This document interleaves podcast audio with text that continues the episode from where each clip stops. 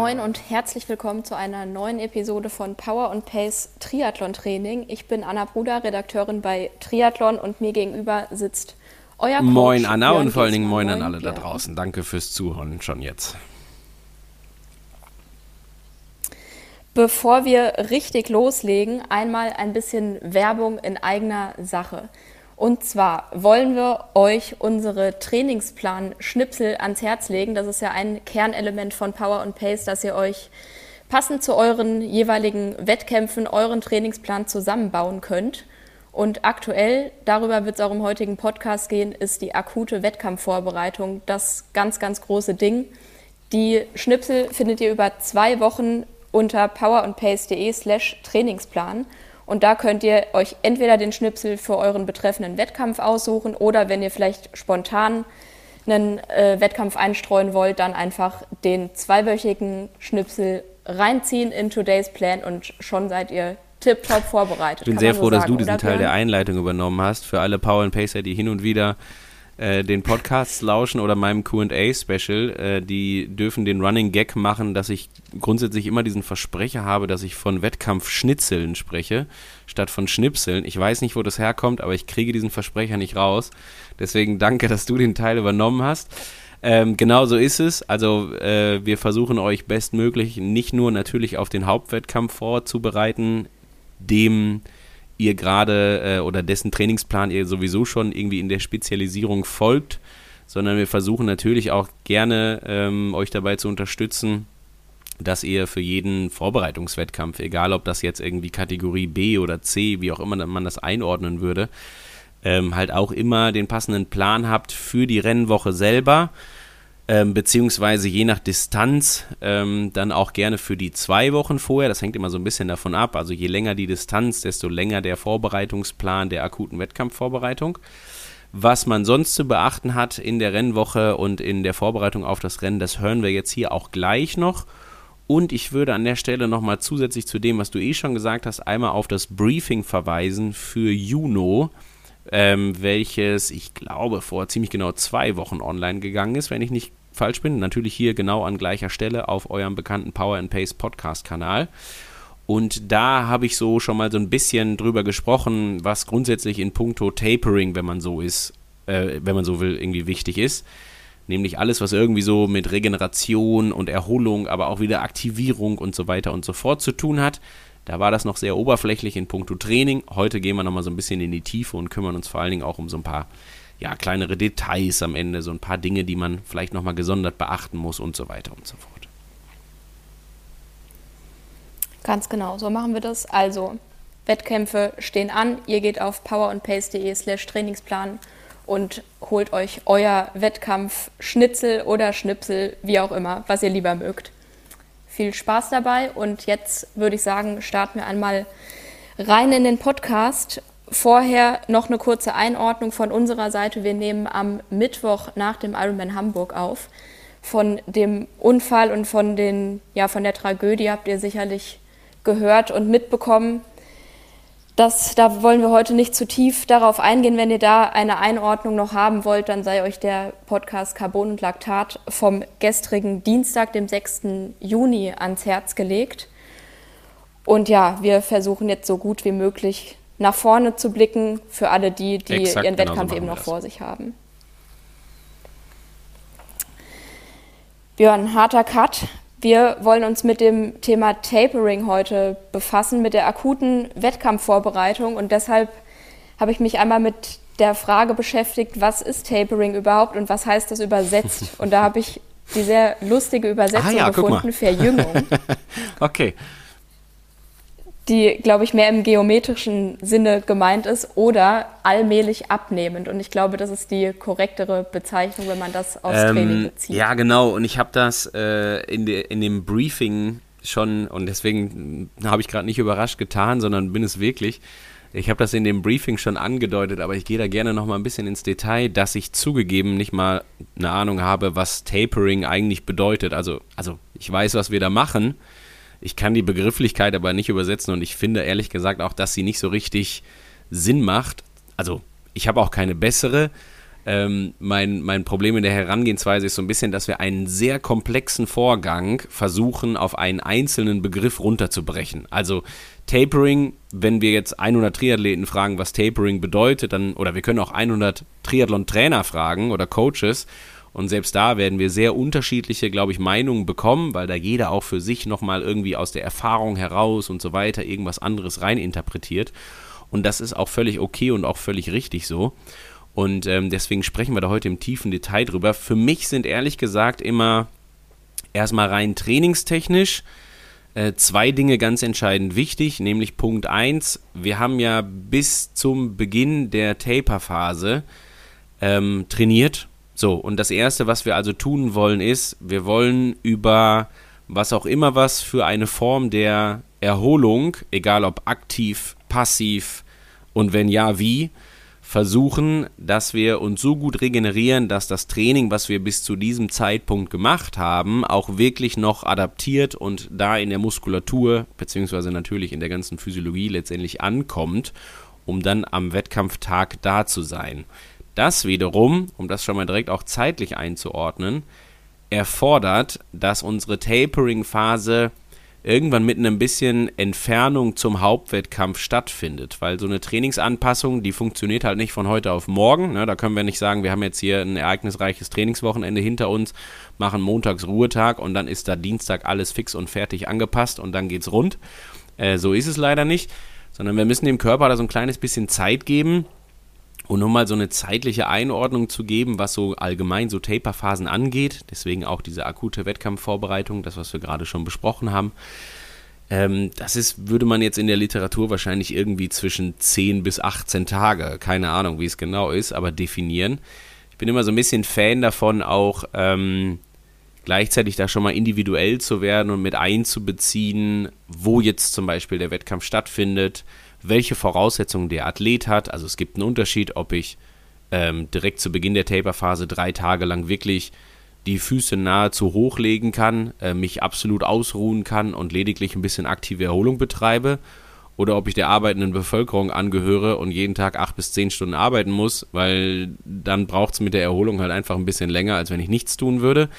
Deswegen sind solche Anpassungen immer möglich. So, und Punkt zwei neben der Erholung ähm, ist sicherlich auch ganz, ganz entscheidend wichtig, dass wir irgendwie den Stoffwechsel auch ein bisschen am Laufen haben und den irgendwann zu gegebener Zeit so aktivieren, dass der dann zum Wettkampftag selber hin auch da ist und der Körper in der Lage ist, halt äh, ja, seine Leistungsfähigkeit auch vollumfänglich abzurufen. Also darum soll es ja eigentlich gehen, ne? um, wie schon gesagt, die Leistungsfähigkeit vollumfänglich abzurufen, deswegen erholt sein und dann an irgendeiner Stelle aber auch nicht zu müde werden, sondern wieder die Aktivierung haben, um alles abrufen zu können.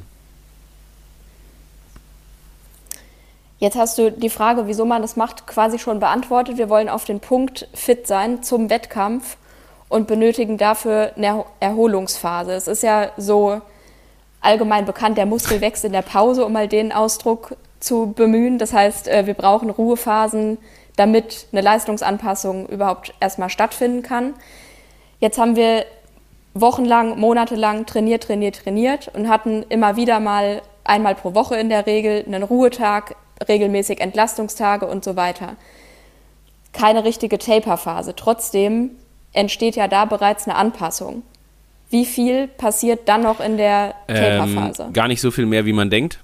Also äh, das ist jetzt nicht so, dass man sagen kann, ich habe jetzt hier einen Workload von acht Monaten Training und dann taper ich mal eine Woche und dann entlädt sich das alles. Dann ist hier ne, die, die hundertprozentige, genau, dann ist hier das die hundertprozentige Transformation. Aber da gehe ich dann raus wie Hulk, auf einmal ist überall alles gewachsen, was irgendwie an Muskulatur da ist und dann bin ich startklar. Nee, so ist es nicht. Ähm, sondern man muss da ganz klar sagen, also du hast natürlich völlig recht, äh, wir brauchen auch ein bisschen Erholung für die Anpassung, aber die funktioniert auch schon eigentlich dauerhaft. Also die Idee, dass wir jetzt wirklich, also das ist das klassische Prinzip, wo wir früher immer von irgendeiner Art von Superkompensation gesprochen haben, ist uns mittlerweile völlig klar, die gibt es so nicht. Das ist ein nettes theoretisches Konstrukt.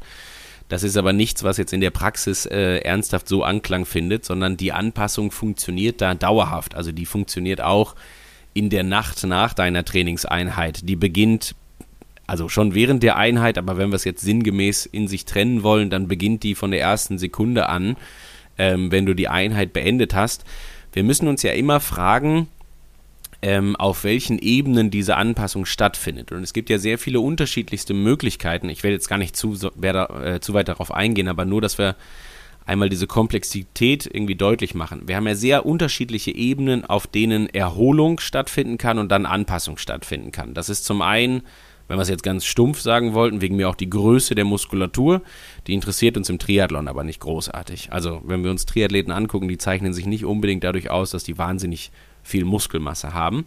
Die Funktionsweise ist natürlich ganz entscheidend wichtig. Also alles, was so mit äh, der Arbeitsweise der Mitochondrien, machen es mal einfach, äh, zu tun hat, ist etwas, was zum Beispiel eine gewisse Anpassung benötigt. Aber dieser Anpassungszeitraum, ich sage jetzt mal von einem, machen wir es mal vereinfacht, von einem Trainingsblock oder von einem Trainingsmonat, wenn man so will, die findet halt auch per sofort statt. Also mit anderen Worten, wir könnten jetzt äh, drei Wochen intensiv trainieren und wir könnten am Ende der vierten Woche, wenn die Regeneration stattgefunden hat und wir aktive Erholung gemacht haben, unsere maximale Sauerstoffaufnahme messen ähm, und natürlich dann Prä-Post-Vergleich haben zuvor dem, der Trainingsphase und wir würden aller Voraussicht nach oder sagen wir mal im besten Fall ein, eine Anpassung vorfinden, die sich in einer höheren Sauerstoffaufnahme widerspiegelt. Das heißt, die Anpassung hat da schon stattgefunden. Ob die schon in vollem Umfang stattgefunden hat oder nicht, das können wir nicht genau sagen.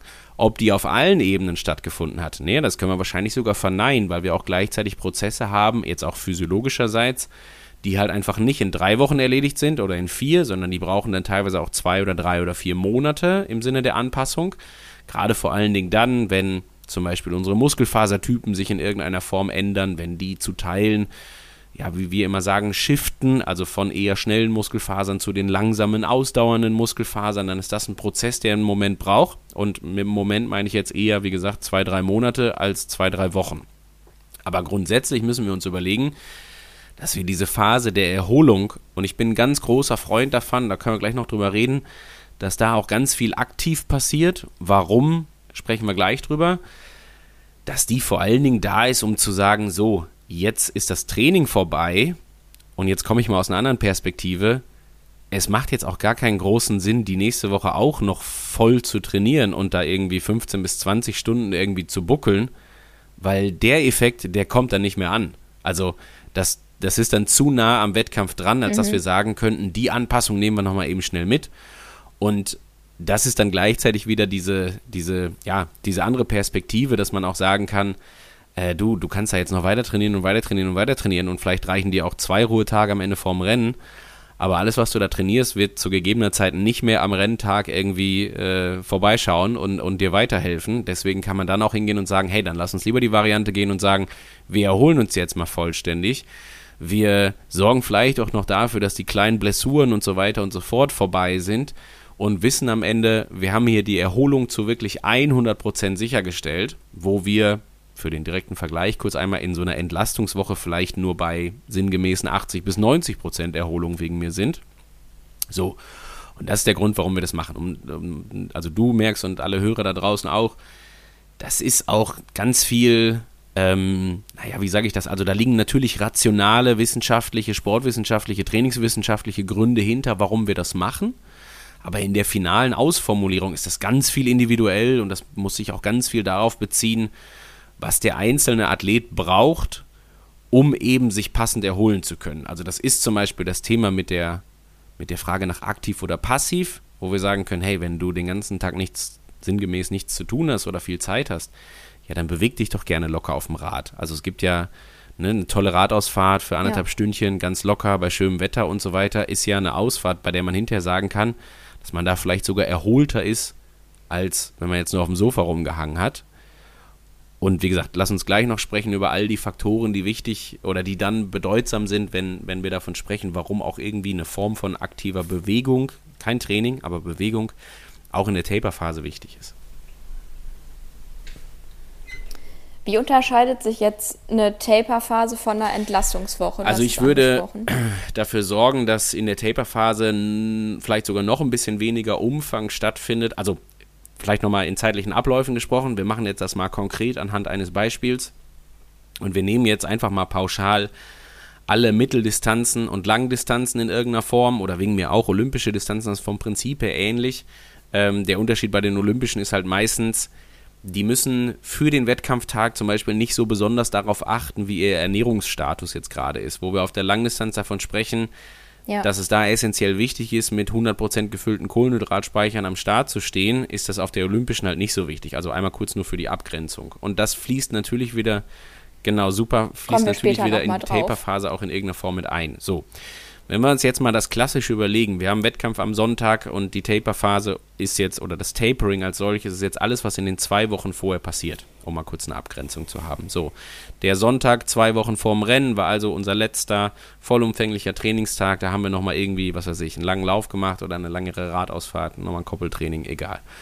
Und ähm, dann würde ich sagen, ist diese erste Woche, in der wir uns dann befinden, wo wir normalerweise Entlastungswoche zu sagen würden, würde ich schon so gestalten, dass die vielleicht nochmal ein Mühe etwas weniger Umfang hat. Was aber auch durchaus wichtig ist, dass die speziell in den ersten Tagen ähm, nicht mehr übermäßig viel Intensität beinhaltet. Also was man eigentlich zu großen Teilen vermeidet oder was man garantiert vermeidet, sind alle hochintensiven Belastungen.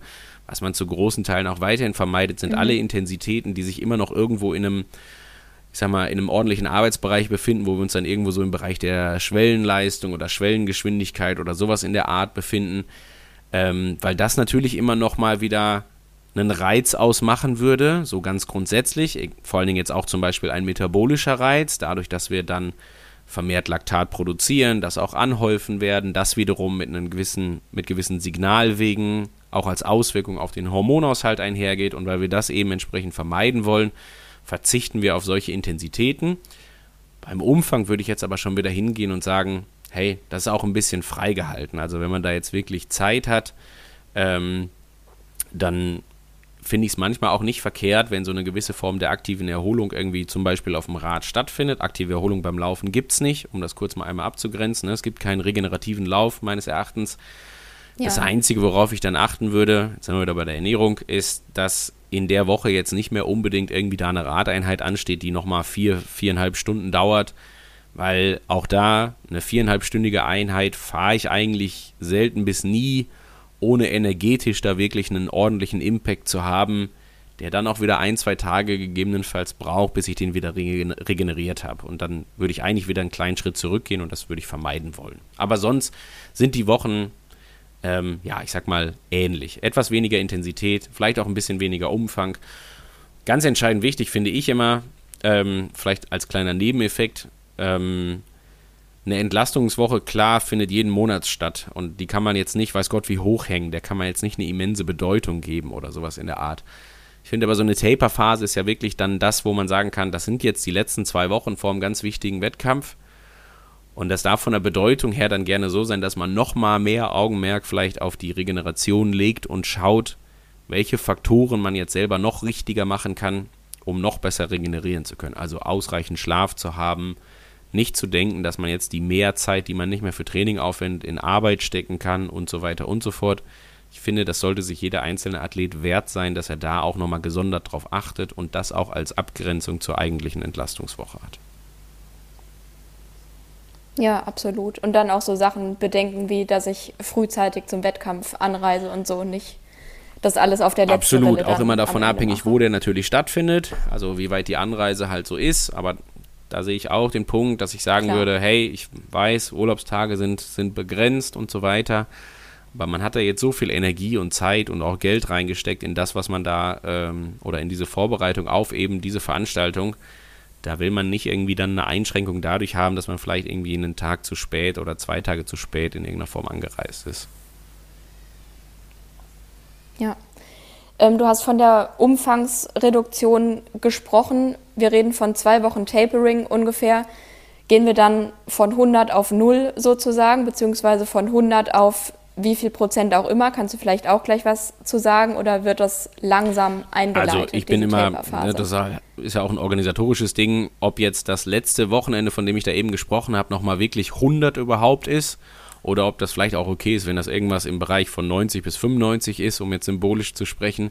Das wäre so die, der erste Punkt, über den ich diskutieren würde. Also selten so, dass ich da jetzt dann Freitag, Samstag, Sonntag nochmal jeweils äh, eine zackige Laufeinheit aufschreiben würde oder sowas in der Art. Ähm, und dann darf das aber auch gerne mit einer Art Cut passieren. Ich meine, den Montag als Ruhetag kennt jeder. Und dann würde ich aber weiterhin auch dafür sorgen, dass zum Beispiel die Woche noch, also du hast gefragt nach Einordnung, ich würde jetzt sagen, wenn wir von 100 ausgehen, dann ist diese erste Woche Tapering vielleicht irgendwo bei, naja, vielleicht bei 40, 50 äh, einzuordnen, was den Umfang angeht. Also so mhm. eine ganz grobe Halbierung des eigentlichen Umfangs. Wie gesagt, aber auch immer noch mal ein bisschen mit Abweichungen und so gerne individuell ausgestaltet und auch ein Stück weit von den Umgebungsbedingungen abhängig. Ja, und auch ja, wie du gesagt hast, je nachdem, was man so macht. Also wenn das Wetter ist so wie jetzt gerade in Hamburg oder in ganz Deutschland wahrscheinlich, wenn da eine Stunde locker Radfahren drinsteht und ich fahre zwei, weil das Wetter gut ist und ich mit Freunden verabredet bin oder so, ist Genau, und das Wochenende vor dem Rennen. Das Problem. Also, das ist ja immer so ein bisschen, wir haben ja grundsätzlich die Situation, dass da Hobbysportler äh, logischerweise auch weiterhin unterscheiden. Beim Profisportler braucht man das nicht machen, da ist unter der Woche wie Wochenende. Ähm, aber da darf es dann ja. unter der Woche ein bisschen ruhiger werden, damit man auch unter der Woche vielleicht mal irgendwie nicht mehr die morgendliche Einheit hat oder nur, nur eine morgendliche Schwimmeinheit und nicht zwei unter der Woche, um den anderen Tag länger schlafen zu können und solche Sachen. Aber an dem Wochenende darf da ruhig ein bisschen Bewegung anstehen. Also da spräche jetzt nichts dagegen, da nochmal irgendwie auch vielleicht an dem Samstag nochmal drei Stunden Rad zu fahren, weil, so wie du es gerade gesagt hast, weil es das Wetter einfach hergibt. Dann achtet man drauf, dass man sich gut verpflegt und so weiter und so fort und dann ist fein. Und dann darf man auch am Sonntag vielleicht nochmal ein Stündchen locker laufen oder sowas in der Art. Aber viel mehr würde ich dann auch wieder nicht machen. Also deswegen sage ich auch jetzt gerade drei Stunden und eine ja. und nicht vier Stunden und anderthalb, weil das wäre mir dann wahrscheinlich schon zu viel. Außer wir hätten jetzt die Situation, dass jemand vorher irgendwie krank war oder schon an anderer Stelle gezwungenermaßen oder vielleicht auch gar nicht mal gezwungenermaßen, sondern aufgrund von Urlaub oder wie auch immer irgendwie ähm, schon besser regeneriert überhaupt in diese Woche gestartet ist. Das kann natürlich auch passieren. Ja, du leitest immer sehr gut meine Fragen ein. Wir haben uns nicht äh, abgesprochen diesbezüglich. Die Frage ist nämlich, gibt es Szenarien, in denen man auf das Tapering verzichten kann? Was ist zum Beispiel, wenn ich kurz vor meinem Hauptwettkampf Genau, zoomen wir nochmal ganz kurz war. raus einfach ähm, und überlegen nochmal ganz kurz, was die übergeordneten ja. Punkte waren. Erholung, Aktivierung. So, und das ist jetzt der Punkt, wenn jetzt jemand, ähm, ich mach's mal anhand eines Beispiels quasi, wer jetzt am 25.06. in Rot startet und äh, jetzt machen wir kurz fiktiv, aber wir versuchen jetzt mal irgendwie hier äh, das anhand von konkreten Beispielen festzumachen. Und jetzt waren Pfingstferien und jemand ist im Urlaub gewesen mit der Familie in der ersten Juniwoche und hat da eine ganz, ganz entspannte Zeit gehabt, konnte aber auch aus irgendwelchen Gründen da jetzt nicht trainieren, weil konnte das Fahrrad nicht mitnehmen und hast du nicht und Schwimmbad gab es auch nicht in der Nähe, ist also nur ein bisschen durch die Gegend gelaufen oder wie auch immer oder spazieren gegangen, weiß ich nicht. Dann hat man natürlich schon eine Form von Regeneration zu einer anderen Zeit gehabt als dem theoretisch laut Plan. Und das ist dann aber auch völlig okay. Und dann weiß man vielleicht auch, okay, ich muss jetzt in der ersten Tapering-Woche nicht unbedingt da komplett die Füße hochlegen, sondern ich kann vielleicht auch nochmal hingehen und irgendwie am, zum Beispiel am Dienstag, Mittwoch, Donnerstag irgendwie da ganz normale Trainingstage rausmachen und erst Richtung Wochenende dann die Regeneration zum Beispiel einleiten. Also das wäre absolut möglich. Und deswegen auch so ein bisschen das Individuelle, immer auch so ein bisschen selber überlegen, wie es gerade am meisten Sinn macht. Wenn man jetzt aber sagen kann, hey, ich habe schon eigentlich ganz normal trainiert im Juni und ich habe jetzt hier schon drei ordentliche oder jetzt übergreifend in den Mai drei ordentliche Trainingswochen hinter mir, dann würde ich auch sagen, okay, dann wirklich auch die Füße hochlegen. Auch da immer wieder im Kopf haben, das, was wir da jetzt irgendwie so richtig trainieren, das, wird jetzt nicht mehr unbedingt ankommen. Ne? Und das, was derjenige macht, der im Urlaub war, der braucht vielleicht nochmal die eine oder andere Schlüsseleinheit. Der braucht vielleicht nochmal für den Kopf eine Einheit, wo er sich gut verpflegt. Vielleicht braucht er für den Kopf auch nochmal einen anderthalbstündigen Lauf oder so, den er dann am Samstag vorm Rennen macht um dann zu sagen, okay, danach lege ich jetzt aber auf jeden Fall die Füße hoch und ich habe sichergestellt, dass ich mich jetzt noch passend erholen kann. Also da ja. gibt es genügend individuelle Abweichungen. Da muss jeder auch für sich selber, sollte da so ein bisschen rauszoomen und überlegen, was jetzt gerade Sinn macht. Ich habe aber auch, also da, da hebe ich dann immer gerne den Zeigefinger an der Stelle. Es ist aber auch immens wichtig, das realistisch einzuschätzen und zu sagen, und jetzt nicht zu sagen, ich habe jetzt drei Wochen trainiert, aber komm, ich kann noch eine vierte machen, so ungefähr und dann fehlt mir nicht nur die erste Woche ja. Tapering, sondern auch die herkömmliche Entlastungswoche, dann wird's Quatsch. Ne? Also dann sind wir irgendwie schnell an dem Punkt, dass wir sagen könnten, nee, das war ja. jetzt nicht sinnvoll an der Stelle. Genau. Ja. Und wenn wir jetzt tatsächlich von einer, von einer Krankheit kurz vorm Wettkampf noch ausgehen, toi toi toi, dass das nicht passiert, aber kann eben immer mal passieren, dann eher auf Nummer sicher gehen und quasi vier Wochen Tapering machen oder nochmal reinkommen und dann in die unmittelbare genau, Wettkampfvorbereitung gehen. Und wie gesagt, also gerade auch, wenn jetzt so ein Krankheitsding ist, um das vielleicht nochmal noch mal anders zu erklären, dann hat man ja die Situation, dass man, jetzt machen wir mal wirklich den Worst Case, man hat jetzt irgendwie zwei Wochen flach gelegen, also in Woche drei und vier vor dem Ironman zum Beispiel oder vor der Langdistanz oder Mitteldistanz, ganz egal. Ja. Ähm, dann ist ja das anschließende Training, was da kommt, das dient ja gar nicht mehr unbedingt jetzt irgendwie einer übergeordneten physiologischen Anpassung, sondern da geht es ja auch wieder darum, überhaupt erstmal wieder reinzukommen ins Training, auch mal wieder ein paar Stunden auf dem Rad zu sitzen und so weiter und so fort, sich ordentlich zu belasten und halt diese ersten zwei, drei, vier, fünf ekligen Tage danach, wo man dann feststellt, so, puh, es läuft jetzt hier nicht so richtig, richtig rund die kann man dann halt auch gerne mit, mit Training ver, verbringen und dann ist alles total fein. Also das ist dann nicht mehr die physiologische Anpassung, die da zählt, sondern im Krankheitsfall halt einfach irgendwas, wo wir sagen, hey, krieg mal deinen Stoffwechsel wieder ans Laufen, kümmere dich mal darum, dass du mal vielleicht dann doch nochmal eine Woche hast, wo du sagen kannst, ganz moderat und souverän habe ich jetzt hier 15 Stunden trainiert, habe noch ein paar gute Schlüsseleinheiten gehabt, habe mich um Verpflegung gekümmert und dies und das und jenes und dann ist super. Genau. Ganz klasse. Ja, okay. Wie unterscheidet sich das Tapering von einem Vorbereitungs- und dem Hauptwettkampf? Das hängt ähm, ganz klar davon ab, wie viel Bedeutung ich dem Vorbereitungswettkampf gebe. Also ich habe, ähm, wer das mhm. zufällig mitverfolgt hat, aber das ist eigentlich ein ganz schönes Beispiel, finde ich. Äh, Cat Matthews hat heute einen Sprint-Triathlon gemacht, also heute am Mittwoch, wenn der Podcast rauskommt, quasi, also gestern ähm, einfach aus Spaß so ein Feld-, Wald- und Wiesentriathlon organisiert von der Army, in der sie quasi arbeitet, wenn sie nicht Profi-Triathlon macht. Und das ist eine Geschichte, das ist ein ganz normaler Trainingstag. Also da habe ich gestern zu keiner Zeit im Training irgendwie drauf ja. Rücksicht genommen, sondern der Trainingsplan hat gestern genauso, also jetzt Dienstag, der Tag vorm Rennen, hat der Trainingstag genauso ausgesehen, wie er ausgesehen hätte, wenn die am Mittwoch einen normalen Trainingstag gehabt hätte. Hat sie jetzt aber nicht gehabt, sondern hat halt einen netten Sprint-Triathlon gehabt und ist dann danach trainieren gegangen. Also die fährt jetzt noch ein bisschen Rad und so weiter und so fort, ja. ähm, um einfach auch die Beine wieder ein bisschen zu lockern. Und das war jetzt dann quasi Kategorie C, also wenn wir jetzt in A, B und C einteilen, also irgendwas, wo wir sagen würden, ja, machst du, wenn du Bock hast, mal was anders zu machen, hat aber sportlich auch wenig Bedeutung. Vielleicht hast du dir ein kleines Ziel gesetzt, dass du sagst, hey, ich habe mal Lust wieder nach ein paar Wochen nur Training nochmal richtig mich zu spüren und mich mal voll auszubelasten in einem Rennen oder sowas in der Art. Und dann ist es cool. Aber es hat keinerlei Bedeutung auf, äh, weiß ich nicht, PTO-Punkte, äh, Rennprämien, äh, Sponsorengelder oder wie auch ja. immer was. Also alleine deswegen ist es schon irgendwie sehr weit unten angesiedelt. Ähm, genau, aber nichtsdestotrotz ist es cool. Ich wollte das nur als Beispiel bringen, quasi, wie man auch ein Rennen vollkommen aus dem Training rausmachen kann.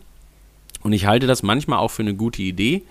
Ähm, also ich finde das schon fein, auch mal zu sagen, ich meine, jetzt die klassischen Mittel oder auch die ambitionierten olympischen Distanzler, aber die kennen das. So ein Trainingstag hat ja auch gerne, weiß ich nicht, dreieinhalb, vier Stunden auf dem Rad, vielleicht nochmal eine Stunde einen Lauf dabei, vielleicht auch nochmal eine Schwimmeinheit dabei.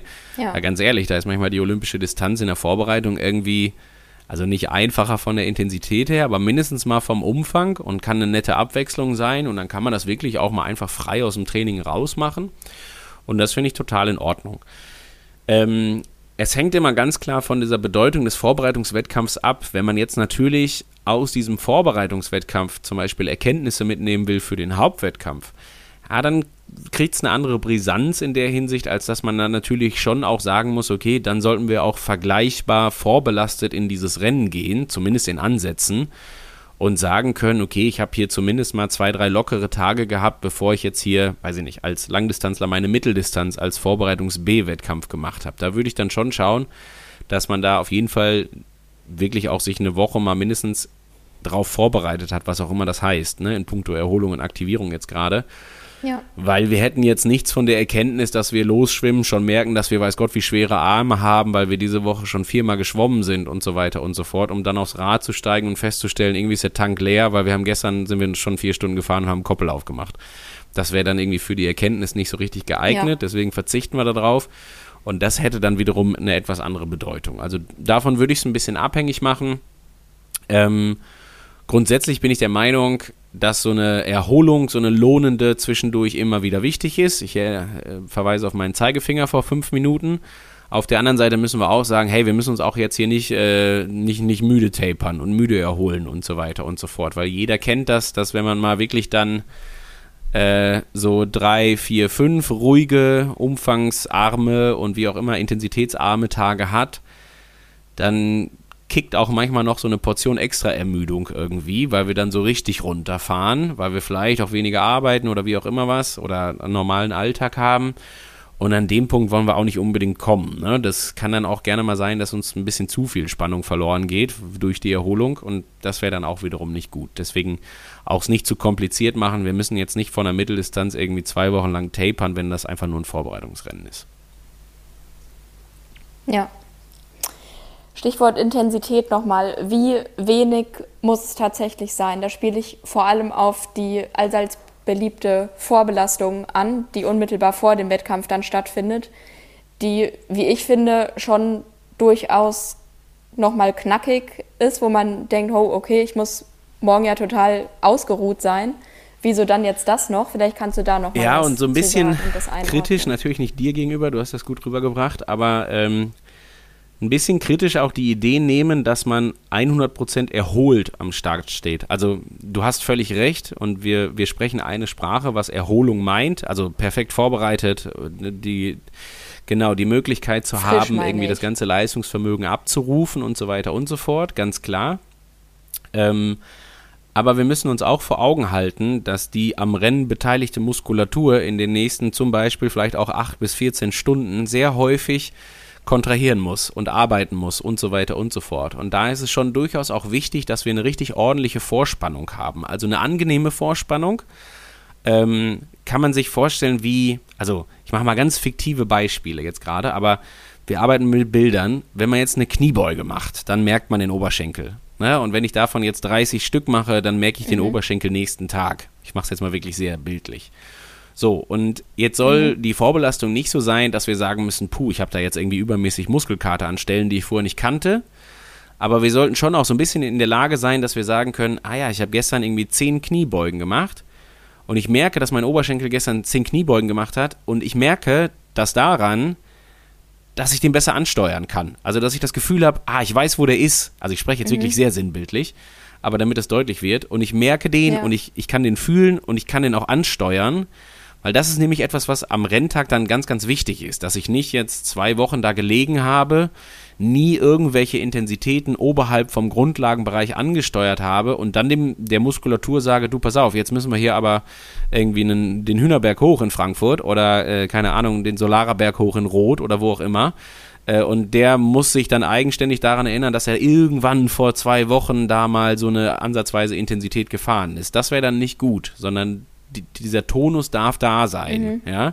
Also das Bild wieder, die Muskulatur zieht sich zusammen bei einer Kontraktion. Wenn die ganz lang gezogen ist, weil die super, super, super erholt ist und wirklich so richtig relaxiert ist, dann müssen wir uns immer überlegen, dass diese Muskulatur quasi einen, einen gewissen, eine gewisse Länge braucht oder mit anderen Worten eine gewisse minimale Vorverkürzung braucht, um ihre Kraft komplett entfalten zu können. Wenn die Muskulatur ganz lang ist, klappt das nicht. Ich mache immer wieder das Beispiel, ne? einfach kurz Arm ausstrecken. Wenn der Arm komplett ausgestreckt ist und ich lege dir jetzt eine Hantel auf die Hand und sage dir, beuge jetzt bitte deinen Arm, also heb die Hantel hoch, dann wirst du mir sagen, dass der Anfangsteil meistens der ist, der gar nicht mal so schön ist, sondern dass es erst schön wird, wenn ich so eine leichte Beugung habe. Mhm. Und das beschreibt sehr gut. Das ist der Bizeps, der im Oberarm da einfach eine gewisse Verkürzung braucht, um seine Kraft vollständig entfalten zu können. Und wie gesagt, sehr sinnbildlich will ich genau das damit erreichen, dass ich nicht zuletzt am Tag vorher ähm, einfach jeden Bereich, der der nächsten Tag gefragt ist. Und wir werden irgendwo mal vielleicht sogar auch kurze Momente im Schwellenbereich haben. Wir werden irgendwo auch mal Geschwindigkeiten laufen, wo wir sagen, weiß ich nicht, da ist jetzt eine kleine Senke, dann laufen wir auf einmal mal irgendwie für einen kurzen Moment Schwellenpace oder wie auch immer. Dann möchte ich, dass der Körper da entsprechend passend darauf vorbereitet ist und die Muskulatur einen kleinen Tonus mitbringt, den sie dann bestmöglich entfaltet. was die Intensität in der ganzen Woche angeht, klar, ich habe es eben schon gesagt, die soll zurückgeschraubt werden gerne. Ja, die ist nicht vergleichbar zu einer normalen Trainingswoche. Aber die darf dann schon auch so sein, dass die immer mal wiederkommt. Also ich sag mal gerade sowas wie, machen wir mal einen klassischen G2-Bereich oder ein Dauerlauf-Intensivintervall zum Beispiel. Das sind ja Intensitäten, ja. die sind ja immer noch irgendwo per Definition im Grundlagenbereich. Also das ist nichts, was, also oder an, mit anderen Worten positiv formuliert, das ist was, was in Verbindung zur entsprechenden Dauer, die wir uns in diesen Intensitäten aufhalten, Frequenz, also Häufigkeit und so weiter und so fort, ist das was, was am Ende für Anpassung sorgt. Wenn ich da aber nur mal kurz reingehe und ich laufe jetzt, äh, weiß ich nicht, dreimal fünf Minuten Dauerlauf Intensivbereich, dann ist das ja nichts, wo wir hinterher rausgehen und nächsten Morgen sagen, puh, den Lauf habe ich noch richtig doll in den Beine, den merke ich noch. Ne? Also zumindest nicht im trainierten Zustand. Ja. Ist, glaube ich, klar, was ich sagen will. Und deswegen darf das hin und wieder passieren, dass wir da diese Intensitäten auch ein Stück weit ähm, immer mal wieder anfassen und, und hervorholen, sage ich mal. Aber jetzt eben nicht mehr als, als Schwerpunkt einer Trainingseinheit. Also jetzt nicht mehr samstags in der Woche vor dem Rennen dreimal sechs Minuten EB-Bereich fahren und dreimal 15 Minuten G2-Bereich, weil das ist so viel Intensität, in, gepaart auch mit so viel Energieverbrauch und so weiter, dass das schon wieder ein ganz anderer Impact ist. Ne? Das ist dann nicht einfach nur, ich bewege mich mal da rein und dann wieder raus und alles ist fein, sondern dann habe ich da wirklich auch wieder einen deutlichen Reiz gesetzt und der muss erst wieder verarbeitet werden. Ja, ja, ist, glaube ich, klar geworden. Also mir jedenfalls, dass es darum geht, das alles ein bisschen anzutesten, anzutriggern, dass man sämtliche Bereiche nicht verlernt, um es mal so zu sagen, und eben nicht nur die Beine fallen lässt, auf dem Rad zum Beispiel. Stichwort Energieverbrauch hast du gerade gegeben. Lass uns ein bisschen über die Ernährung in der mhm. Taper-Phase reden. Verbinde ich auf jeden Fall mit Carboloading. Äh. Was natürlich mit Einschränkungen zu sehen ist und genau darüber würde ich ähm, jetzt gerne reden. Lass uns, ähm, und jetzt will ich nicht deine Frage konterkarieren, sondern lass uns es ein wenig ganzheitlich machen, als dass wir uns immer um Energiezufuhr und Verbrauch kümmern. Ähm, weil ja. der Ernährungsstatus oder der Energiestatus, die Energiebilanz am Ende das ist, ähm, was sicherlich auch einen ganz großen Impact am Ende haben wird auf zum Beispiel den Hormonaushalt. Ich mache ein Beispiel. Wenn wir, wie eben angesprochen, von Trainingsvolumen 100 runterfahren auf Trainingsvolumen 20, dann haben wir die Situation, dass wir gleichzeitig auch in eben diesen Wochen viel, viel weniger Energie verbrauchen, also weniger Trainingsenergie, wenn man so will. Und das ist ja, das werden ja teilweise ja. hunderte bis gar tausende Kalorien am Tag sein, die wir weniger verbrauchen. Ähm, das wird sich aber meistens nicht auf das Hungergefühl niederspiegeln. Es ist nicht so, dass der Hunger sich sofort anpasst und sagt, ach nee, Mensch, heute habe ich nur 3000 Kalorien verbraucht, dann lass auch mal nur 3000 Kalorien essen, sondern der Hunger, den haben wir ja irgendwann eingependelt. Der Hunger ist ja so programmiert worden von uns irgendwann mal, dass wir gesagt haben, du, ich muss hier 20 Stunden die Woche trainieren. Also lass mal zusehen, dass wir jeden Tag 5000 Kalorien aufnehmen. Machen wir es jetzt ein bisschen äh, pauschal. Ähm, und wenn der sich da einmal dran gewöhnt hat, dann behält er das sehr gerne auch bei. Das heißt, wenn wir jetzt den Energieverbrauch extrem zurückschrauben würden, dann würde das möglicherweise damit einhergehen, dass wir da tagtäglich mit einer positiven Energiebilanz rausgehen. Klingt erstmal toll, ja. Ähm, das Positive heißt aber in dem Sinne nur, wir haben deutlich mehr zugeführt, als wir gerade verbraucht haben, was erstmal nicht so wild ist. Aber wenn das halt im großen Maße passiert und auch über Tage hinweg, dann gibt es immer so gewisse Begleiterscheinungen, die damit einhergehen. So zum Beispiel, erstens natürlich eine Gewichtszunahme. Jetzt gar nicht mal unbedingt wegen der paar Kalorien, aber vor allen Dingen meistens auch, weil damit Wassereinlagerungen einhergehen und so weiter und so fort. Und wir werden auch Auswirkungen auf den Hormonaushalt haben. Also wir werden andere Insulinausschüttungen zum Beispiel haben. Wir werden ein ganz anderes Verhalten vom Blutzuckerspiegel zum Beispiel haben, weil uns eben diese Bewegung auch ein Stück weit abhanden gekommen ist. Deswegen bin ich ein großer Fan davon, den Umfang halt eben nicht auf 20 runterzufahren, sondern vielleicht nur auf 40 oder 50, um halt diesen, wenn ich jetzt davon spreche, diesen Stoffwechsel am Laufen zu halten, dann meine ich damit, immer auch mal wieder ein Regulativ zu haben für den Blutzuckerspiegel, weil der reguliert sich nahezu nirgendwo besser als unter Bewegung, ja. Ähm, das hat wiederum einen Einfluss am Ende, also die Bewegung jetzt gerade, auch auf die Insulinausschüttung. Das wird auch einen Einfluss haben auf sämtliche Gegenspieler vom Blutzuckerspiegel und so weiter und so fort. Das wird einen Einfluss haben auf das Hormon Leptin, unser sogenanntes Hungerhormon, ähm, welches deswegen interessant ist, weil das besonderen Schwankungen obliegt, je nachdem, wie unsere Fettspeicher ausgestaltet sind. Und es ist so, dass je würden die mehr werden, dann würde sich auch mehr Leptin ausschütten und dann könnte es auch passieren, dass das Signal in irgendeiner Form in die falsche Richtung gehen würde, wenn es um, um, um den Hunger als solchen geht. So, und um all das ein Stück weit im Zaun zu halten, bin ich ein Fan davon, auch immer noch mal so ein bisschen Umfang dabei zu haben. Und deswegen sage ich, das ist der Energieverbrauch halt auch immens wichtig. Ähm, und wir können jetzt nicht einfach nur hingehen und sagen, ja, lass jetzt mal in der Taper-Phase nur noch 3000 Kalorien essen am Tag, weil wir sind fünf gewohnt. Und dann wird das halt ganz furchtbar werden. Also das macht halt auch alles andere als Spaß, wenn wir mhm. ähm, normalerweise futtern wie ein Scheunendrescher und dann, also der, der Trainingsintensität und dem Umfang geschuldet und dann auf einmal das deutlich zurückfahren müssen. Das wäre nicht schön. So, und deswegen weil der Hunger sich eben nicht sofort anpasst und weil der Hunger da ist und ich dann in dem ja und Moment wir wollen genau und wir wollen auch gar nicht unbedingt, dass der sich anpasst. Also jetzt nochmal das andere Beispiel, wenn wir von ja. 100 auf 50 runtergehen von der Belastungsintensität. Und jetzt machen wir das mal in Zahlen. Und wir sagen jetzt mal pauschal, das ist dann runterreguliert von, weiß ich nicht, von 20 auf 10 Stunden, was ja schon immens wäre. Also wenn man 20 Stunden die Woche trainiert, ist ja schon wahnsinnig viel. So, jetzt geht es runter von 20 auf, auf 10 Stunden in Taper Woche 1. Das heißt, uns fehlen in Anführungsstrichen 10 Stunden Training. So, wenn wir jetzt mit einem durchschnittlichen Energieverbrauch von machen wir es uns wieder einfach von 1000 Kalorien sprechen, was schon mal mit einer immensen Leistungsfähigkeit einhergeht, um in der Lage sein zu können, 1000 Kalorien zum Beispiel beim Radfahren in einer Stunde zu verbrauchen. Dann ja. haben wir 10.000 Kalorien ja. weniger Verbrauch in diesen sieben Tagen. Das sind am Tag nicht mal 1,1500 Kalorien in der Hinsicht. So, und dann reicht es also auch aus, ähm, dass wir die Ernährung ein kleines bisschen anpassen, weil wir können auch mit einem Plus von, was weiß ich, 500 oder 1000 Kalorien da rausgehen und alles ist fein. Das ist dann überhaupt kein Problem. Ja. Ähm, ja. Und deswegen die Einordnung anhand der Zahlen, damit das auch so ein bisschen, damit es nicht nur so, ja, so halbgar klingt, sondern dass man das auch gut greifen kann in der Hinsicht.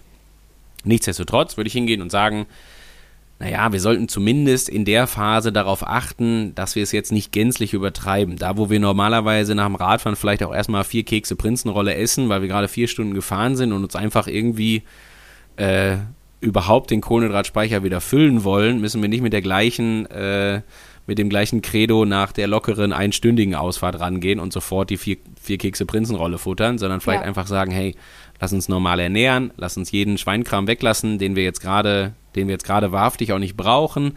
Ja, das ist ein minimaler Einschnitt in die Lebensqualität von Prinzenrollen-Fans und so weiter. Das ist okay. Das, ist, das dürfen wir in der Hinsicht mal machen. Ähm, ab, aber wollte ich gerade sagen, auch in einem sehr Zeitraum absehbaren Zeitraum. Ja. Also völlig okay, genau. Ja, also ein bisschen an der Konditionierung arbeiten, das Radfahren nicht unmittelbar mit Prinzenrolle. Die heutige Folge wird Ihnen präsentiert von. Ähm, genau das. Ja, exakt. So, und was das Carboloading angeht, ähm, klar, natürlich ist, also mach, fangen wir mal beim Wettkampftag an. Die Bedeutung von gut gefüllten Carbo, Carbospeichern wollte ich gerade sagen, um Gottes Willen, von gut gefüllten Kohlenhydratspeichern oder bestenfalls 100% Kohlenhydratspeichern äh, oder Füllungsgrad der Kohlenhydratspeicher am Wettkampf morgen um 6.30 Uhr ist in jedem Falle noch wichtiger als die Verpflegung unterwegs in den folgenden 8 bis 14, 15, 16 Stunden. Weil diese Kohlenhydratspeicher am Ende des Tages, also machen wir das Beispiel, wenn wir jetzt einen, wir nehmen jetzt den absoluten Durchschnittstypen, ist jetzt auch egal, ob Mann oder Frau und Größe und Gewicht und überhaupt, aber der Kohlenhydratspeicher wird irgendwo liegen in der Größenordnung von vielleicht 350 bis vielleicht 400 Gramm Kohlenhydrate, die wir in unserer Muskulatur und in der Leber und ein mini, mini, mini, minimales bisschen auch im Blut gespeichert haben oder vorrätig haben, wenn man so will. Und wenn wir uns das in Relation setzen zu dem, was wir aufnehmen können, dann nehmen wir während des Rennens auf, damit wir diese Speicher schonen. Ja, es ist, wir nehmen das nicht auf, die Energie, mhm. um zu sagen, wandel die mal direkt um äh, und mach da mal Leistung raus, sondern wir gehen vor allen Dingen erstmal hin und sagen, hey, ich versuche jetzt mal hier pauschal 80 Gramm Kohlenhydrate in der Stunde aufzunehmen, um möglichst lange mit meinen Kohlenhydratspeichern haushalten zu können, ja, die ich, die ich vorrätig habe. Wenn ich mit denen beginne und die sind schon nur 70 bis 80 Prozent gefüllt, ja, dann habe ich ein Riesenpotenzial weggeschmissen ähm, und habe eigentlich schon einen großen Fehler gemacht, bevor das mhm. Rennen überhaupt losgeht. Ja, und das ist auch wirklich, also jetzt gerade bei Distanzen, wo es wirklich auch darum am Ende geht und das auch in direkter Verbindung zum Finish oder zu einem erfolgreichen oder zu einem schnellen Finish steht, wie zum Beispiel auf einer Langdistanz, dann würde ich auch wirklich von einem Fehler sprechen. Also dann hat man es wirklich nicht richtig gemacht. Und deswegen ist natürlich diese Füllung der Kohlenhydratspeicher immens wichtig. Jetzt müssen wir aber gleichzeitig sagen, um die gut zu füllen, müssen wir jetzt auch nicht, weiß Gott, was für eine Wissenschaft anlegen und wir müssen auch nicht zwei Wochen lang irgendwie äh, jeden Abend Nudeln mit, mit, mit Ketchup essen oder sowas in der Art oder Reis mit Honig, sondern das ist auch völlig in Ordnung, wenn wir so fünf, sechs Tage vor dem Rennen an den Punkt kommen, dass wir jetzt sagen, okay, jetzt achte ich vermehrt darauf, dass ich wirklich zu jeder Zeit, auch rund ums Training und so weiter und so fort, ganz gut sicherstellen kann, dass ich die Speicher gar nicht mehr so richtig, richtig leere, um immer irgendwie ganz gut sagen zu können, jo, die sind jetzt hier nahezu voll. Ja? Kurz nochmal eine Zahl in den Raum geschmissen. Sprechen irgendwie davon, dass so Carbo-Loading, also die Begrifflichkeit, deswegen sage ich die immer so komisch, ist nicht so ganz, ist nicht so ganz richtig. So damals äh, äh, Kollege Atkins, also Kollege nicht, sondern äh, quasi Halbgott der äh, Wissenschaft oder Sportwissenschaft, der damals nicht nur verantwortlich war für die Atkins-Diät, sondern auch für die oder einen großen Anteil daran hatte an der Wissenschaft zum Thema Carboloading, welches die Idee hatte, über eine bestimmte Ernährungsweise in Kombination zum Training die Kohlenhydratspeicher nicht nur zu füllen, sondern auch zu vergrößern. Ich sage das deswegen, äh, das Wort immer so ein bisschen kritisch, weil ich eigentlich kein Fan davon bin, weil das mit immensen ähm, ja, Einschnitten auch in den Tagen vorm Rennen einhergeht und auch mit gewissen Risiken, die ich immer gerne vermeiden würde. Deswegen lass uns auf die Füllung einigen von den Kohlenhydratspeichern, die wir schon haben.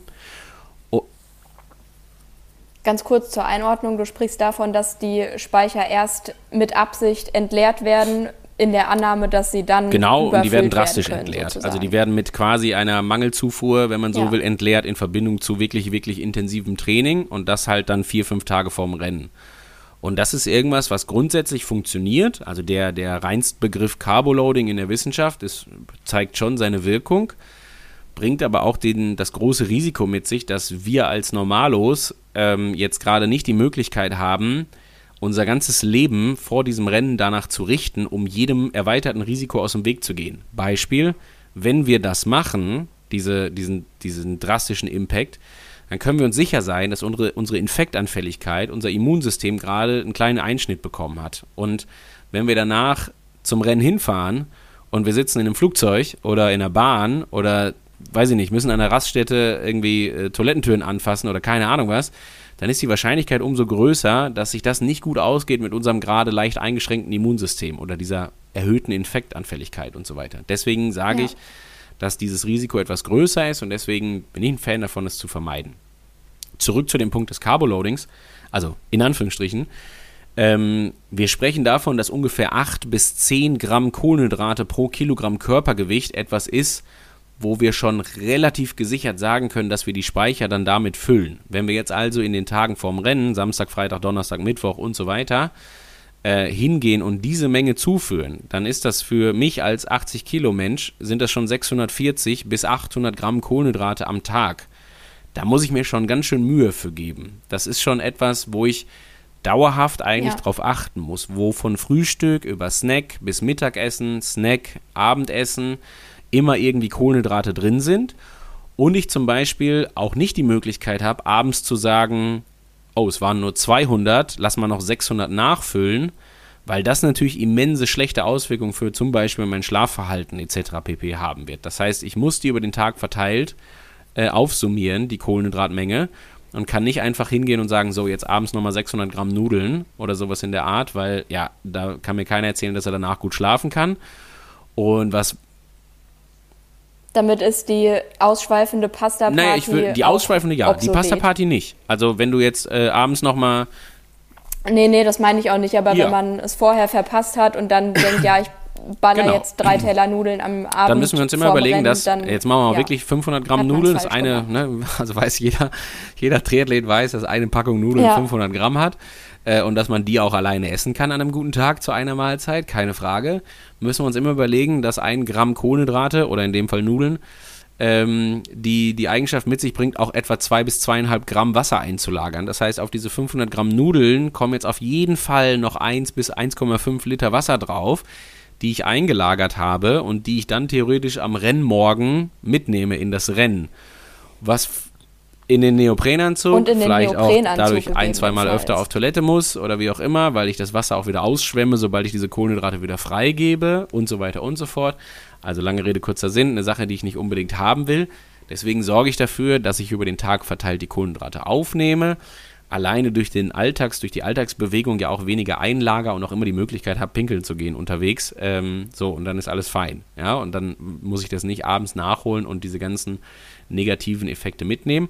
Nichtsdestotrotz ist natürlich auch klar, dass das Abendessen schon auch nochmal eine Wichtigkeit hat. Ne? Ich kann jetzt auch nicht hingehen und sagen, äh, ich habe die 800 Klar. Gramm Kohlenhydrate schon bis zum Mittagssnack irgendwie drin und abends mache ich nur noch Reis mit oder S- grünen Salat mit irgendwie Hähnchen oder so. Klappt dann auch wieder nicht. Das wäre dann zu lange her. Also gleichmäßig, in aller Regelmäßigkeit, immer schön verteilt. Nicht nur auch die Hauptmahlzeiten, gerne auch mal ein Snack zwischendurch und so weiter. Und dann klappt das gut. Ja, Über genau. Also es, ich finde, es hängt auch so ein bisschen davon ab, wie es mit dem Training aussieht. Es hängt auch ein bisschen davon ab, wie es sich organisieren lässt mit dem, mit dem Essen. Ne? Hat man jetzt den Reiskocher dabei? Ist man angewiesen auf irgendwie Restaurants oder wie auch immer? Da gibt es ja die unterschiedlichsten Szenarien. Ähm, Ja. Aber klassischer Fall, habe ich jetzt wieder gehabt, im, im Kraichgau war es so, da hat es einfach auch viel Sinn gemacht, irgendwie äh, ins Restaurant zu gehen, weil das im Hotel war und es war gut. Aber dann halt auch einfach irgendwie die Portion extra zu, zum, zu jeder Mahlzeit nochmal an Reis zu bestellen, damit man einfach weiß, jo, das ist jetzt hier nicht einfach eine normale Restaurantportion, sondern eine, mit der wir arbeiten können. Und dann ist super. Ja, ja. Lass uns abschließend nochmal auf Fehler und Nebenwirkungen des Taperings eingehen. Du hast schon die übermäßige Müdigkeit angesprochen. Ich glaube, das kennt jeder, der schon mal vor einem großen Wettkampf stand und dann so die letzte Woche vorher, man macht gefühlt gar keinen Sport mehr und bewegt sich nicht mehr im Vergleich zu den Monaten vorher jedenfalls und fühlt sich irgendwie nicht so richtig äh, zu was zu gebrauchen. Wie gehe ich damit um? Vor allem Immer ein bisschen bewegen. vielleicht. Ich finde Radfahren, habe ich eben schon gesagt, auch Schwimmen sind sehr gute Alternativen. Also ich wüsste nicht, warum man nicht auch mal, also auch mal wegkommt von dem Gedanken, dass jede Schwimmeinheit drei Kilometer aufwärts hat. Vielleicht auch einfach mal für 20, 30 Minuten ins Wasser, anderthalb Kilometer schwimmen, fein. Fühlt man sich garantiert besser danach, als, als man sich vorher gefühlt hat. Hat das Wassergefühl ein bisschen behalten, macht total viel Sinn. Also Ja. da würde ich vielleicht die Häufigkeit vom, von den Schwimmeinheiten gar nicht großartig reduzieren, sondern auch vielleicht nochmal in der Wettkampfwoche selber, je nachdem, was man für, für Örtlichkeiten hat, vielleicht nochmal irgendwo ins Wasser gehen, vielleicht auch ins Freiwasser gehen, um eine Runde zu schwimmen. Auch immer eine schöne Idee, finde ich. Radfahren, genau das gleiche Spiel. Ob man da, wie eben schon gesagt, eine Stunde oder zwei Rad fährt, ja, da kommt es jetzt final nicht drauf an. Ne? Ein kleines bisschen Verpflegung dann vielleicht drumrum und dann ist fein. Aber dann hat man die Situation, dass man mal wieder geschwitzt hat, Wasser ausgeschwemmt hat, den, wie eben schon gesagt, den Stoffwechsel am Laufen hat, auch nochmal diese 5, 6, 700 Kalorien extra verbraucht hat und so weiter und so fort. Und das sind dann Kalorien, die wir ganz problemlos wieder reinholen können. Und wenn das zwei Wochen vor dem Wettkampf Ja. ist und selbst wenn es das, wenn es das am Wochenende ist, ja, also jetzt wieder anhand von Zahlen, 500 Kalorien, das sind 100 Gramm Kohlenhydrate plus ein bisschen Fette und ein paar kleine Proteine. Und dann hat sich das schon erledigt. Also eine Sache, die wir sehr, sehr schnell wieder reinholen und wo wir jetzt Ja. nie sagen würden, oh, ich habe jetzt aber am Wettkampftag war ich hier etwas Kohlenhydrat entleert, weil ich an dem Samstag in der Woche davor mal irgendwie nochmal drei Stunden Rad gefahren bin. Not gonna happen, kann man sich ganz sicher sein. Und deswegen gerne aktiv bewegen. Gleichzeitig muss ich aber auch sagen, bin ich nicht so der große Fan davon, auf einmal so Bewegungen zu machen, die man sonst nicht gemacht hat. Also man braucht jetzt nicht zwei Stunden spazieren gehen, wenn man sonst nie spazieren geht, zum Beispiel. Das ist ja auch so eine Sache, wo man vielen Ja. Triathleten irgendwie Angst mitmacht, wenn man sagen würde, geh mal bitte spazieren. Ist ja jetzt nun wahrlich nicht jedermanns Sache. Wenn man das normalerweise immer macht, abends die halbe Stunde nochmal ne, vorm Schlafengehen so ungefähr, dann gerne weitermachen, dann auch keine Sorgen machen, dass das irgendwie negativ ist im Sinne des Taperings. Aber wenn man das jetzt nicht kennt, ja, dann lieber eine Stunde radeln gehen, statt äh, eine Stunde zu viel spazieren gehen. Das, das muss dann an der Stelle auch nicht sein, weil es dann doch eben Ja. wieder eine andere Belastung ist. ist. Also Belastung ist jetzt ein großes Wort beim Spazierengehen, ne? aber nicht, dass man am Ende feststellt, ei, die Jeans, die scheuert dann doch irgendwie im, im, äh, in, in, auf der Innenseite der Oberschenkel und zwei Stunden war jetzt vielleicht ein bisschen viel und sowas halt. Ja, das will man vermeiden. Ja. Thema Stress hätte ich noch gerne angesprochen, dass man den so gut es geht versucht zu vermeiden und dann auch in Bezug auf die Vorbelastung. Habe ich selbst jetzt im Kraichgau erlebt, am Samstag vor dem Rennen. Das Briefing war irgendwie um elf, hat Exakt. den kompletten Tag auseinandergerissen, der dann nicht mehr so hinhaute, wie ich mir das eigentlich gewünscht und vorgestellt hatte und trotzdem noch irgendwie die Vorbelastung reingepresst und ich habe keine fünf ja. Minuten auf der Couch gesessen und war abends um 18 Uhr oder so wieder in der Unterkunft, ja. nachdem ich mein Rad noch weggebracht hatte. Und das wäre, glaube ich, was gewesen, was man und hätte da, vermeiden ähm, können. Also was, was mir immer hilft oder was ich auch mit jedem Athleten mache tatsächlich, ist einen Plan aufzustellen und den ganz, ganz, also wirklich einen physischen, ja. es wird dann jeden, jeden Tag oder am Anfang, wenn wir jetzt hier, weiß ich nicht, in Rot sind, dann ist klar, am Montag wird der Plan rumgeschickt. Also wir kennen den jetzt schon, wie der in der Woche aussieht, was so Haupttermine angeht, wie Briefings, Radcheck-In, Pressekonferenz, äh, hier nochmal ein Sponsorentermin und da nochmal ein und da nochmal der Erdinger Abend und so weiter und so fort. Äh, und das hat man jetzt schon alles auf dem Schirm. Und da kommt noch ein bisschen was dazu vielleicht in irgendeiner Form. Dann kommt natürlich vor allen Dingen auch noch Training dazu, Anreise selber, etc. pp. Ja. Und das gerne einfach in einen Plan packen und dann wirklich sehr, sehr souverän erstmal planen. Also nicht irgendwie hier, die Anreise sind fünf Minuten zum Briefing und am Ende sind es, ist es eine Viertelstunde oder 20 Minuten, weil das kann einen dann echt schon nerven und es kann auch einen Plan durcheinander schmeißen. Lohnende ja. Pausen einplanen, gerne auch einen Nap einplanen. Also wo kann ich den samstags machen? Wie kann ich die Vorbelastung vielleicht verschieben oder anders machen? Um ähm, um 11 Uhr das Briefing zu haben und mich um 12.30 Uhr erstmal kurz einmal an die Ecke zu legen und ein Stündchen zu schlafen zum Beispiel. Halte ich für ein ganz, ganz wichtiges Ding. Und ähm, da würde ich auf jeden Fall einen Plan aufstellen, wie gesagt, und den so gestalten, dass da auch jede Ruhephase fix mit eingeplant ist. Das ist bei uns immer so, dass da teilweise stundenlang draufsteht, dass da jetzt rumgegammelt wird. Und dann ist das wahrhaftig so gemeint. Also da darf dann auch nichts rein und da kann auch kein Sponsorentermin ja. kommen, der dann da das, diese drei Stunden Gammeln durcheinander bringt, weil die halt einfach wirklich, wirklich, wirklich sehr wichtig sind. Und ähm, zu einem Plan gehört auch dazu, eine gewisse Flexibilität zu haben. Also nicht zu viel Scheuklappen aufzuhaben und zu sagen, ich muss jetzt aber genau diese Vorbelastung an eben diesem Samstag machen obwohl es zwischen Briefing und Radcheck-In eigentlich nicht funktioniert. So, und dann kann man hingehen und sagen, naja gut, wenn ich um ja. 11 Uhr beim Briefing sein soll, dann muss ich um 10.30 Uhr mit allem fertig sein und geduscht da stehen und dann zum Briefing laufen, so nach dem Motto. Wenn ich jetzt aber um die Vorbelastung haben will von anderthalb Stunden mit allem Zip und Zap plus fertig machen etc. pp, dann muss ich spätestens um 8 Uhr los. Ja, da muss ich eigentlich schon auf dem Rad sitzen. Ja. Und das, jetzt fängt der Grenzbereich an. Das wäre jetzt sowas, wo ich sagen würde, naja gut, 8 Uhr ist vielleicht noch okay, weil du willst jetzt auch nicht bis 10 Uhr pennen an dem Samstag, wenn du Freitag vielleicht sowieso um 7 Uhr aufgestanden bist oder um 6.30 Uhr, keine Ahnung, weil es dein normaler Wochenrhythmus ist und du am Renntag selber auch um 5.30 Uhr aufstehst oder um 5, dann brauchst du nicht dazwischen bis um 10 schlafen. Aber ich finde, so das Weckerstellen sollte zu einer humanen Uhrzeit passieren. Wenn du dir da um Punkt 6 Uhr einen Wecker stellen musst, weil du um ja. 7 Uhr am Rad sitzen musst und so weiter, ja, dann vielleicht auch wirklich drüber nachdenken, ob man so eine Vorbelastung nicht stückeln kann und sagen kann, hey, ich mache jetzt hier die Radbelastung mache ich am Freitag oder was auch immer. Ich kann mich da sehr gut dran erinnern am Kraichgau. Wir haben da ja mit ja. vielen Power and Pacern irgendwie, ja, haben wir noch zusammengesessen. Und da habe ich auch gesagt, teilt euch auf, geht's morgen laufen, also morgens dann laufen und macht, dann ist es halt eben kein Koppellauf, aber das ist alles auch nicht kriegsentscheidend wichtig. Da ist es viel wichtiger, eben den angesprochenen ja. Stress, den du meintest, auch dann zu vermeiden und das Ganze lieber ein bisschen entspannt zu machen, als dass man da abends ins Bett fällt, weil man nur hin und her gehetzt ist und so weiter. Das ist äh, sehr beruhigend zu hören. Ah, das darf man mal locker alle, auch verschieben. Die sich das gerade genau. anhören und die noch einen Wettkampf haben. Ja. Björn, hast du noch irgendwas, was wir vergessen haben? nee, das sind schon ganz, ganz viele würdest? wichtige Dinge gewesen. Ähm, wie gesagt, ich bin persönlich einfach ein großer Fan von Planung, deswegen auch sowas wie Anreise, äh, Hotel. Es gibt so Kleinigkeiten, vielleicht schon mal vorher gucken, wo man was zu essen kriegen könnte, wenn man jetzt eben nicht den Reiskocher dabei hat. Also viele haben keinen mobilen Reiskocher, andere reisen mit dem Flieger und wollen nicht unbedingt einen Reiskocher mitnehmen oder, oder, oder, ähm, dann auch gerne schon mal irgendwie ein paar Restaurants checken. Kleinigkeiten machen das Leben leichter, wie rechtzeitig einen Tisch zu reservieren. Ne? Kraichgau, Rot, alles so Locations. Ja. Das ist nicht Frankfurt und Hamburg, wo du sagen kannst, irgendeinen Italiener findest du immer noch abends, der dir einen Teller Nudeln serviert. Ähm, sondern ja. das sind dann teilweise Locations, da hast du in, in äh, Bad Schwabach, äh, keine Ahnung, oder Bad Schönborn ist es in dem Fall, hast du deine vier Restaurants, wo du hingehen kannst und die haben jeweils 40 Plätze und äh, jetzt kannst du ja hochrechnen, dass sich das nicht ausgeht mit allen Kraichgau-Startern. Ähm, und so ist es in Rot ganz genauso. Ja. Ähm, vielleicht ist es aber auch die Lösung vorzukochen und zu sagen, hey, ich habe hier schon mal vier Kilo gekochten Reis mit, der reicht für die nächsten vier Tage, äh, so ungefähr. Und äh, den mache ich mir dann einfach. Auch das ist eine Überlegung wert.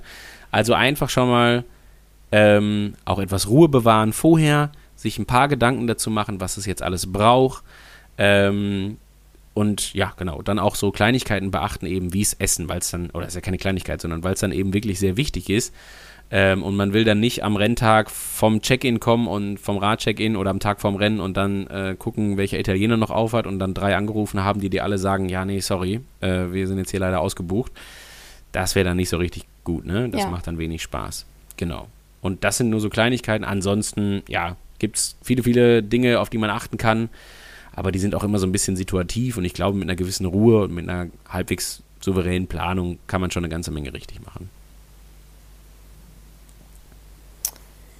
Wir wünschen euch, dass ihr das alles gut hinbekommt. Ich glaube, da waren viele, viele gute Dinge dabei, die man noch für sich mitnehmen kann in die letzten Wochen vor dem großen Tag. Und ja, dann danke Vielen dir, Dank Björn, auch. für deine Zeit.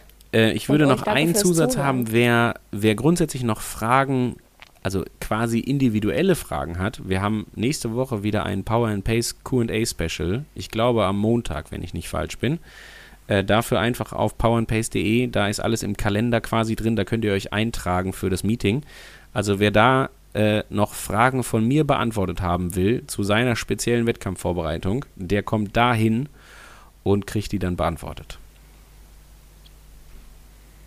Unbedingt machen. Guter Hinweis. Vielen Dank fürs Zuhören Tschüss. und bis zum nächsten Mal. Ciao. Sweat in your eye, pain in your bones, hunger in your gut, got that fire in your soul, burn in your chest, find it hard to breathe, stumble in the